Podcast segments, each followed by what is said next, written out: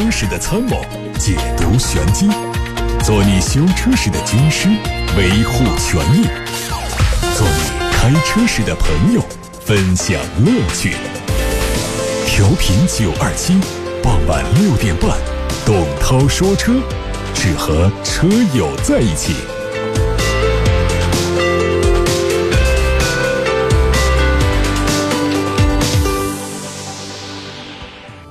各位正在收听董涛说车，现在我们关注今天的汽车资讯，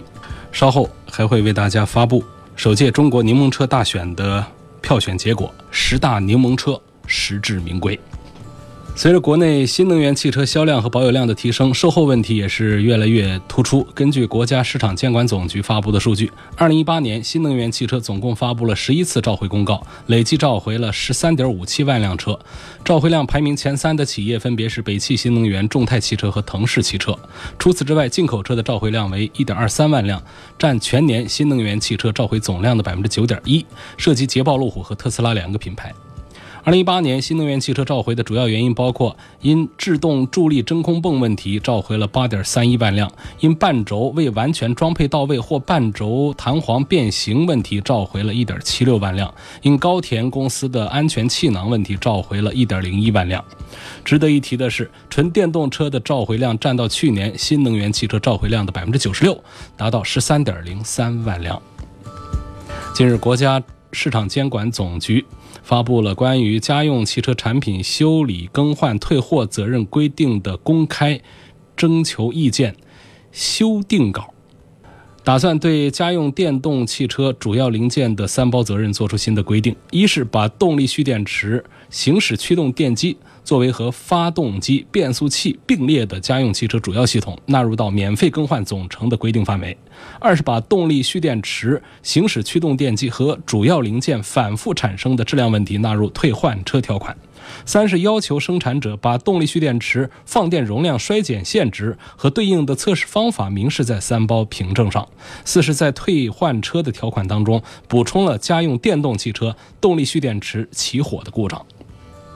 刚才已经预告过了，在今天中午的十二点钟啊，首届中国柠檬车大选的票选结果就已经出炉了。因为在十二点钟关闭了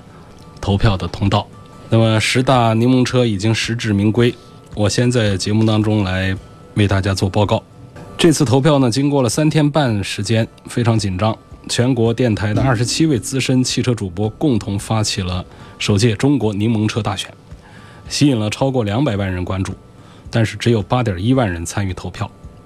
啊，说明我们大家对于这个柠檬车的概念还是不太熟悉。在评论留言当中看到很多人说柠檬车好像是一个正面的这个词汇了，就说希望也能有我们中国的呃品牌进入到柠檬车，希望我们中国的柠檬车越来越强大等等类似的，呃，所以我们在这儿还要再次的重申一下柠檬车的含义是什么，是。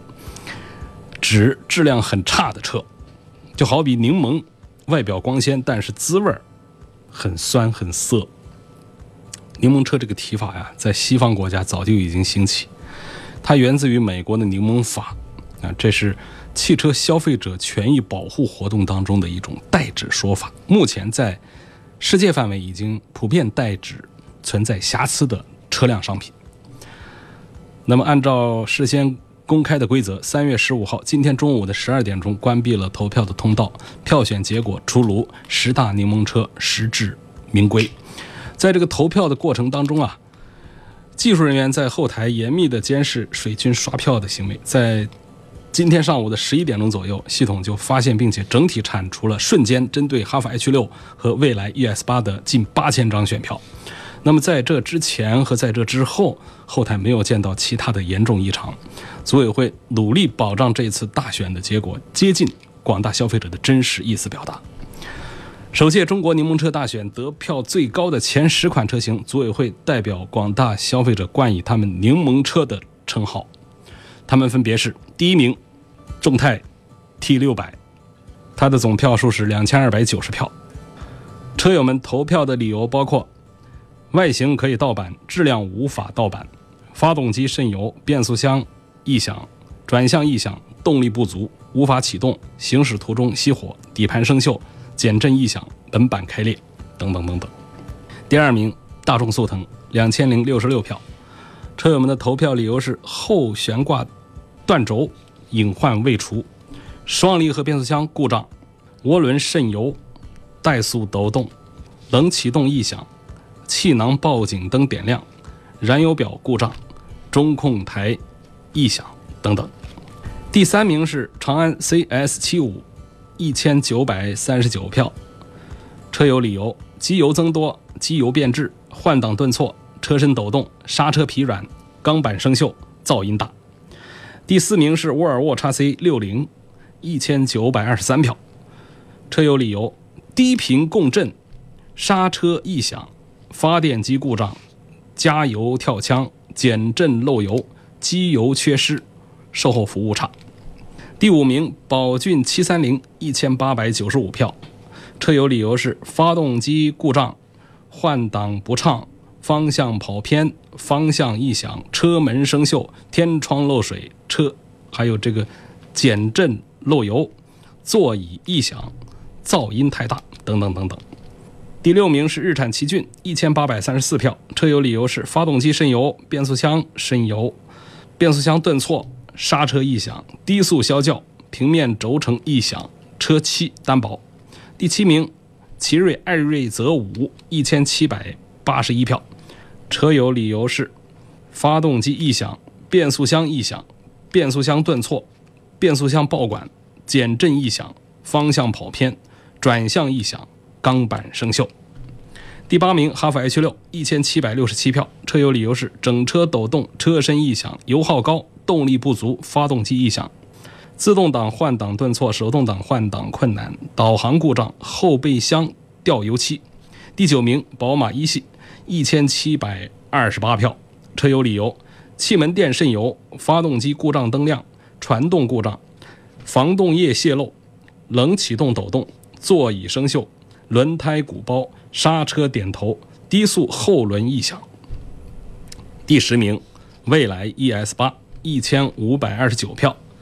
车友理由是续航不实、系统死机、座椅单薄、高速方向不稳、操作人性化不足。要祝贺以上获奖的选手们啊！希望下一届的柠檬车大选，我们能够看到一些新的面孔。人无完人，车无完车。不否认每一款车都会存在各种问题，甚至还有没有进入前十的车型存在更多质量问题，但是。被消费者们投票最多的这十款车，一定是在商品质量和商家服务这两个层面沉淀了更多的槽点。吐槽的意思，吐槽的槽点，给他们贴上柠檬车标，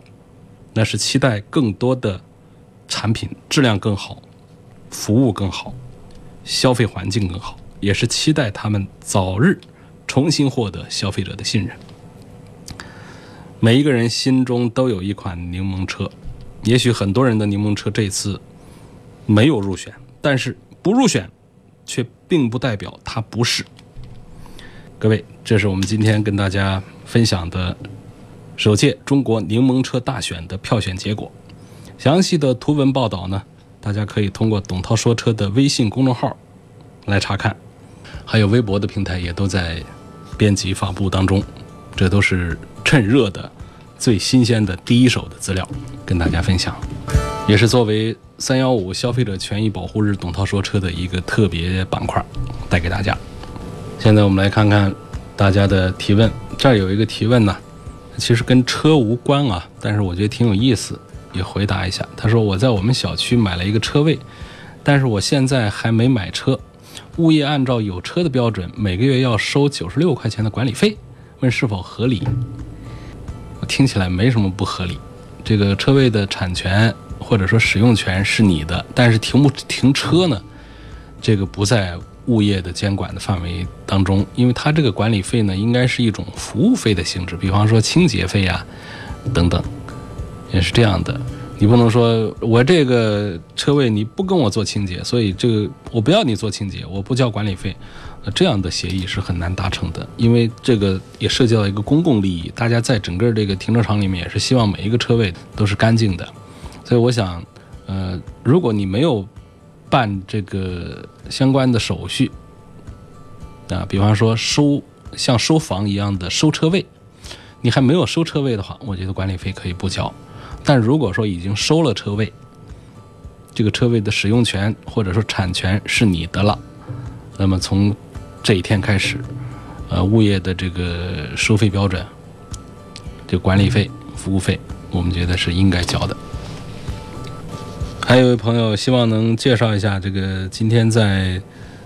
咱们这个九二七一零七八问题车展上啊有哪些具体的这个曝光的车型？曝光的车型很多，我跟大家说一个啊，有一辆这个保时捷的 SUV 被烧的就完全是拖不来现场了，在外地。那么车主呢拿着放大的照片和横幅到了现场。看了之后呢，就觉得车啊确实是烧成了残骸，但是这个事情的这个过程呢，他还是现在还没有得到最后的定论啊，到底是属于产品质量问题呢，还是人为的其他的因素导致的这个起火？呃，根据这个我们现在掌握的这个情况呢，现在是当地的这个消防大队啊，呃，不愿意来出具这个火灾。鉴定的报告，所以现在没有这个报告的话呢，不管是消费者的维权也好，还是商家的索赔也好呢，现在都还是缺乏手续，没法往后推进，所以这是争议的一个关键点在这儿。那么从这个事情上，我们现在是没有办法来判断，那就是车停在那儿，人不在的几个小时期间，车子起火烧了。有一些细节，比方说它是春节期间，然后呢，这个。厂家去现场查看的时候呢，周围是有春节小孩放鞭炮的这种痕迹的，所以这是一些细节。然后呢，就是没有火灾的鉴定书，就是这样的几个细节。那么这是在这次这个车展上被围观的非常多的呃一个展位，然后还包括了这个二手车的非常的厉害，就是一台车呢，它调表调得很厉害，还有就是价格。就是看好的一个价格，谈下来买到的这个车的价格，它跟前面谈的不一样，价格翻得很高。这不是说的哪一个电商平台，说的是一个二手车的实体门店，等等等等，还有很多啊。我们这个节目的时间有限，就不跟大家做过多的介绍。大家呢可以通过楚天交通广播的官方微信平台来查看详细的图文报道啊，要比我在这用声音说啊。用口说，要更加的直观，更加的详细。收听的是董涛说车。啊，刚才说到了一个汽车销售企业的回复。之前有一位张先生，这位车主反映长安的 CX 七零这个车，他说我的车是一八年买的，一直都有烧机油的问题，没跑五千公里之后，机油就只剩下一格不到。4S 店却说这种情况是正常的，还说只要机油报警灯不亮就没有问题。车目前还在质保期之内，我觉得 4S 店的说法不合理。那节目报道之后，涉及到的这家 4S 店回复说，我公司为客户提供了解决办法：第一，邀请客户到店进行外观检测；第二，为客户免费添加机油到最大限度；第三。客户正常驾驶一千公里之后，回武汉 4S 店进行机油检测，通过机油下降的幅度，最终来判断这个车是否存在烧机油情况。如果没有出现，那我们承诺不收取检测费用和机油费用。如果出现机油大幅下降，那么可以通过核实了。他的这个保养期间的发票和保养凭证之后没有问题之后，啊，只要没有脱保，可以免费的为客户解决烧机油的问题。这个具体是通过修的办法来解决，还是通过换总成的办法来解决？目前是这个 4S 店没有明确说，只是说免费的为客户解决烧机油的问题。这是车主张先生的一个投诉的来自 4S 店的回复。下面我们继续看大家的。选车问题，这又是一个保养的问题吧？有位说，我一六年元月份上的牌照的一点八 T 的迈腾，到现在三年两个月的时间，每次 4S 店保养呢，这个每次一万公里就保养一次，用的是大众自家的全合成的机油，现在九万多公里，距上一次保养之后跑了六千五百公里，这个机油液位啊，嗯，不足，机油灯报警。我把之前没加完的机油，大概有半升加进去了，坚持跑到一万公里才去 4S 店做的保养。然后加了这半升呢，一直到一万公里都没有报警。他说：“像我这种情况啊，呃，烧机油合理吗？”我觉得你这个情况不算过分的。你加了半升油，能坚持跑一万公里，这别说大众家的车，就算是一些日系车，也都是一个正常的范围。那一万公里半升油都没有消耗到，这是非常正常的了，很好的情况啊，没问题。下一个问题说，希望点评一下进口的大众夏朗 2.0T 的低配，然后试驾的感觉是比较好，但是呢，这个车路上不多，呃，希望和同级别的这个车啊进行一下对比。这大众的一款这个 MPV，呃，这个原装进口的夏朗，价格呢确实是不像个原装进口的一个车。当然，你现在再说大众的原装进口，它本身就没有原来的这个进口大众的这种。呃，身份了，它就跟一个上汽大众、跟一个一汽大众是一样的品牌形象，一样的价格。你会看到它这些进口车跟咱们这个国产的合资的大众都是差不多价格。一个夏朗卖多少钱呢？优惠完了也就是一个别克 GL 八的一个价钱。当然说跟这个别克的 GL 八这样的七座车在一起比，它仍然还是有尺寸这个小的这么一个呃这个短处。其他各方面我觉得都还是。不错的，包括它的这个动力性能，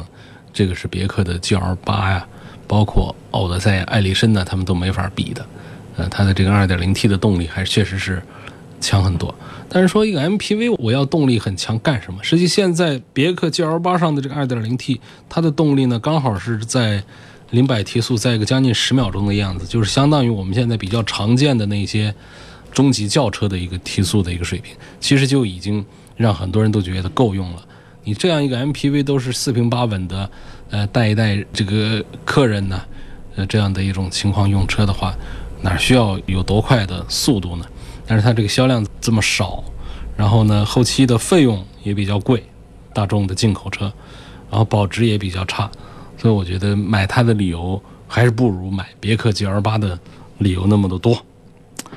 有个朋友说，我这个卡罗拉呀，买了一年多，原地打轮儿。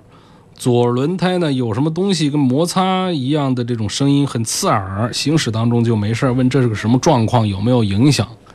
这肯定是凡是这种异响，尤其是刺耳的异响，那基本都是不正常的。因为塑料件之间的这种异响呢，它倒不是那种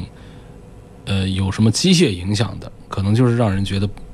声音不好听，它都不会是那种刺耳的异响。这种刺耳的异响基本上常见来自于金属，这金属部件这种硬的这个摩擦和接触的话，显然是非正常的一种状态。但具体是哪儿，我这也说不清楚，有可能是平衡杆的这个问题，需要到四 S 店去检查。那第二点呢，你没事儿你别原地打轮，这尽管咱们车上都有方向助力，好像觉得打方向很轻松，底下轮子跟着能够动，但最好不要这样，这还是。比较伤这个转向机构，包括平衡杆这些东西的，所以还是要去检查一下。宝马三系和奥迪 A 四故障率谁的高？这应该还是三系的故障率要稍高一点。啊，有个姓唐的朋友，他揭露一个事儿，说今天下午下班经过沙湖大桥，有辆车跟我并行的时候，突然向左打方向盘超车，我本能的向左急打，然后回盘。把握住了方向，没有导致事故。我追上去，在下桥匝道外把车停下，追上去。对方司机不停车，还进行辱骂。我不知道向栏目反映这种问题的多不多。我也知道肯定不会有什么结果。就算造成事故，对方也不一定需要负责。我就是想曝光这种无良司机行为太可恨了，根本不把道路安全放在眼里。嗯，这事儿我能理解心情，就是被别人别了一盘子。我看到这个车呢是一个宝马的，似乎是一个，这太模糊了，我不能判定它是什么牌子的车，我连它的车牌号都看不清楚。鄂 A 尾数是三，中间的都不认识了。白色的一辆两厢小车，还是一个 MPV。好，这种情况一般是这样啊。第一种情况就是这路上疯狗真有，啊，真有疯狗，所以大家呢不要跟他们一般见识。第二种情形呢，我们要回想一下，就是在过去的一段路程当中，我们有没有无意识的、不小心的冒犯了别人？你是不是有过这样的动作在先？呃，导致别人怀恨在心，要回来报复你一下子，别你一盘子。这时候你觉得很无辜，你怎么凭什么要别我啊？我觉得这两种情况都有：一是疯狗，二是你先有冒犯。您正在收听的是董涛说车。再说一个事儿，到了下周六，三月二十三号，我会带着对东风风神 AX 七感兴趣的车友们一起走进东风风神工厂。生产线上去，零距离的体验一下风神全新一代 AX7 的生产过程。前一百名报名的朋友们，当天到场就可以得到价值两百七十八元的927定制机油一壶。当天购车可以享受工厂直销价，十年超长质保，高达八千元的置换补贴。购买限量畅享版还可以得到价值三千元的礼包。报名热线是零二七八六八六。六六六六，好，继续来解答大家发送到直播间来的买车、选车、用车提问。来看八六八六六六六六热线电话平台上有一个留言，樊先生说：“我前两天去 4S 店看了一下宝马叉三，发现这车的前门是铝板做的。4S 店说是为了减轻整车重量，可是我觉得钢板更好啊。问是钢板好挖还是铝板好挖？”这车子的引擎盖附近都没有装隔音棉，而是包裹到了发动机的旁边那工作人员说，这样才能更好的减少噪音。请问这种说法是否属实？我们先说后面这个啊，这隔音降噪这事儿，引擎盖上的那个隔音棉呢，实际上起不了多大的一个隔音的作用啊。那个引擎盖上呢，它叫隔音棉，但我觉得更好叫它隔热棉。就如果没有装的话，其实并不碍事儿。声音大小都是一样的，但是呢，根据我的经验呢，没有装这个隔热棉的引擎盖啊，在冬天的时候开车的时候容易有水蒸气啊，这个挥发起来，尤其像下雪天、下雨天的时候会比较明显，因为发动机里头温度很高，所以让整个发动机舱里面温度很高，所以让整个引擎盖就很烫，然后水滴上去、雪上去的话，它就得蒸发起来，就会有。蒸汽起来，我觉得除此之外啊，其他的真的就没什么啊，所以这个东西呢，它不是很重要。但是我们说，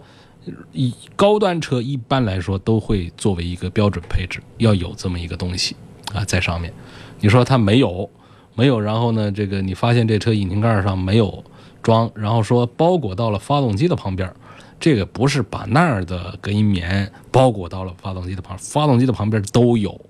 就发动机舱跟咱们的驾驶员舱这之间的这个隔板，可不是光铁板，在铁板子的前面，通常都会装上，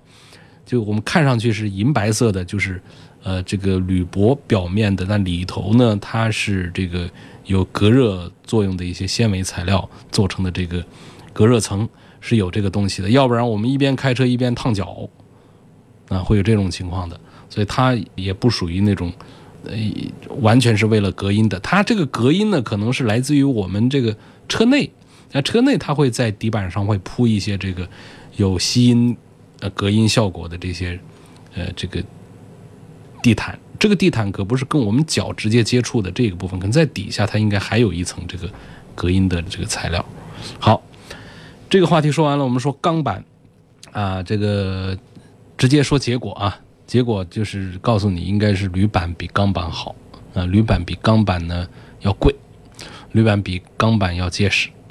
铝板比钢板要轻，铝板比钢板这个差的地方在哪儿呢？就是如果出现碰撞做钣金是不行，那经常性的就是得换。有一些地方呢，或者说有些师傅啊技术高超，他可以做呃这个铝合金材料的这种焊接。其实这个地方车上用的铝呢，不是咱们家里那个锅的那种很软的那种铝啊，那种铝呢，那那有一些这个，它可能把它烧熔啊，通过一些手段来做一些焊接啊、修补。那车身上的这个铝，它是一种高强度的一种，应该讲是一种铝合金的这种啊一种合金材料，所以呢，它通常来说坏了之后，就是整体的把它给换掉，所以它的成本就会高一些。呃，我也做过测试，拿三种材料一样厚度、一样长短度，然后呢，一块钢板、一块铝板、一块碳纤维的材料，这时候我们会发现，在同样长度下，我们用比较重的这个砝码往上加的话，会看到谁的变形最大呢？是钢板，其次是铝板，最不变形的是碳纤维。那变形是一方面啊，这是这可能有时候它还体现的是一个柔韧度，关键就是它的这种这个强度啊，确实铝板还是要好一些。那否则那干嘛要叫这个？你看，在过去有一些车型在国外生产的时候，啊，它是身上啊这个四个门啊，前后盖就引擎盖和后备箱盖啊，它都会用上铝的材料，但是到了国内合资生产之后，它都换成了钢板。然后一般车迷们都吐槽说这减配减配，那不然你说钢板好，那不成了增配了吗？啊，所以在车圈里面，呃，大家都还是比较一致的观点，就是铝材要比钢材贵，比钢材好，比钢材更适合作为汽车的生产材料。啊，不完全是啊，呃，在有一些部件上呢，它是不能用铝的。呃，包括我们有些车说全铝打造，它也不可能说哪哪都是铝的，就是高强度钢，它的成本会更高，它会在一些关键的这个框架结构当中应用到高强度的钢材，这个地方它可不能就用铝，因为每一种金属它有不同的这个功能属性和特长，所以这是对于这个钢材和铝材的解释。呃，下一个问题说，哎呦。因为道路结冰啊，我把车开到河里去了。